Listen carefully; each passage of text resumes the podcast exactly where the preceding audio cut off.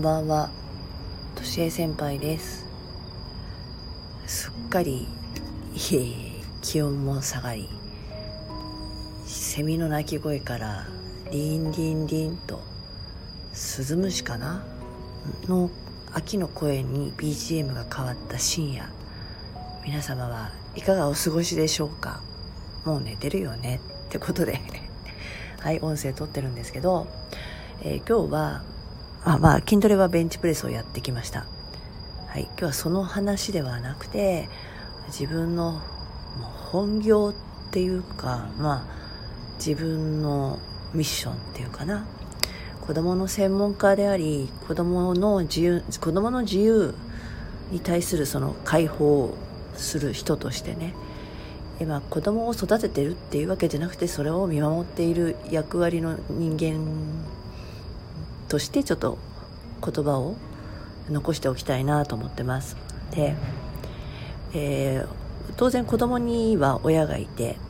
で親もその子供の成長とともに役割が変わってきます、生まれたての赤ちゃんから、まあ、自分でいろんなことができるようになっていくまでの過程で最初は保護者なんですよ、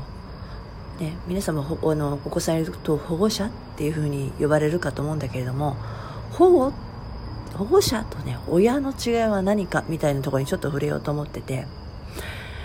保護者っていうのはやっぱり子供を守る、うん、子供ができないということを援助するのでヘルプをするっていう役割なんだけどもで成長って子供の成長って早いじゃない。そういつの間にか成長しているわけなのね。でも親がそれに追いついていかないで今までの延長線上でヘルプをしてしまうとあの子供の自立を妨げちゃうんですよね。だってそうじゃない？今までは、えーと、箸を持ったりスプーンを持ったりして口にご飯を自分で持っていくことができない。けれども、まあ、それってあっという間に自分で食べたりすることができるじゃない？でもそれをもう認めないっていうかできてるってことを認めないでいつまでも口にスプーンを持ってってご飯を与えちゃうっていうようなことなのよ。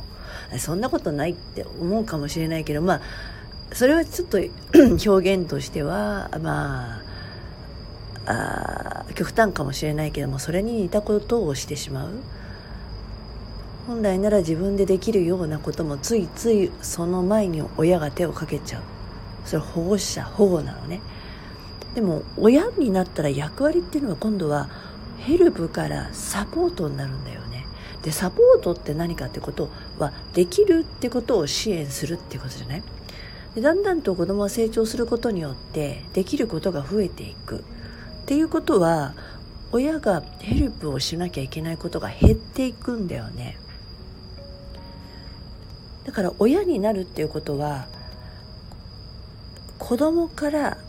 必要とされなくなることを恐れない人っていうふうに言われてるんだけども子供が自立するっていうことはできることが増えていく。でできないことだけを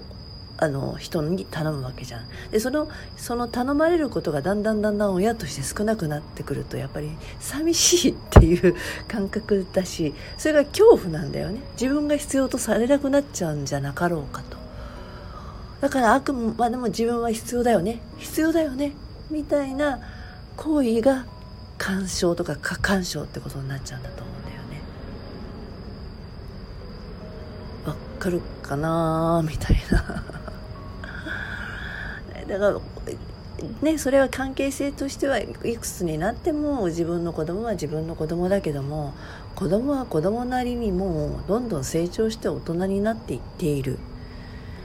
だんだんとできることが増えていく。っていうことはヘルプをすることが私たち親にとっては少なくなってく。るじゃあなんでそうやって、えーと、自立をサポートすることができないか？いつまでも保護者でいようとするかっていうと親自身が自立してないからだって。で親の自立っていうのはなんかあくまでも経済的とかそういうことじゃないよ。バリバリ外で働いてるとかそういうことを意味してるんじゃなくてまあ言ってみたら精神的自立ですよね。その子の親ではないアイデンティティみたいなものを持っている。つまり自分の人生を生きているっていうことをしていない人が多いというか多分親であるうちはそこに熱中しちゃってまあでもなりふり構わずそういうことをやってる間に子供が成長してしまってなんかロスを感じちゃう人いるじゃない？寂しいって。こそで子供が巣立っているとぽっかり穴が開いちゃうような。そんな感覚になるのがちょっと怖いから いつまでも私が必要だよねって言ってるような行為がある、えー、それって本当にあのー、あんたのためにあんたのためにって言ってるようで実は自分のために自分のためにいつまでも子供でいてちょうだいっていうことなのよ。ね。そうすると何が起こるかって言ったらね今世の中でいろいろ言われてるじゃないですか。就職の説明会に親がついてくるとか子供のデートにくっついていくとか、まあ、何か仕事で判断しなきゃいけないのに親を出して親に聞いてみるとかさまあこっちも困っちゃうわけよ。ねそれがいや私が相手にしている小学生なら皆さん保護者ですよでもね社会人として自分で仕事をしていく人としてまだまだママがママがって言っている人があまりにも多くってこれは何でかなって思った時にやっぱり私たち世代の親がもしかしたらそういうふうに自立せずにね自立できずに子供も自立できないような状態にしてしまってるんではなかろうかと母親代表としてちょっとああと思ってるわけです。ねこの私たちのような50代以上の人ってさ時代的にはあのあのまあ豊かな豊かなって言ったらなんなんかあれなんだけど、まあ、バブル時代を経験している人たちなのかしらね、まあ、人生なんか別に何もしなくてもうまくいっちゃうような人たちって結構時間があったりするじゃない？だからディンクスであるとか専業主婦みたいな女性をそう分けたこうカテゴリライズされるような時代だったんだけど今ってさまあ母親だろうが母親じゃない人だろうが女性で一人としてまあ社会で活躍できるような時代になってきてるからね、それこれからそれが少なくなるのかなと思っているいるんだけどでも実際自分がその子供の現場で、えー、いるとやっぱり同じような現象を見るのであやっぱりこれって親はそうやって繰り返すんだろうなと思ってて。でこれからの時代はなんかやっぱり自分の力で自分で頭で考えて生きることができないと生きづらくなっちゃうと思うんだよね。これだけあの多様性の時代自由な時代って言われてて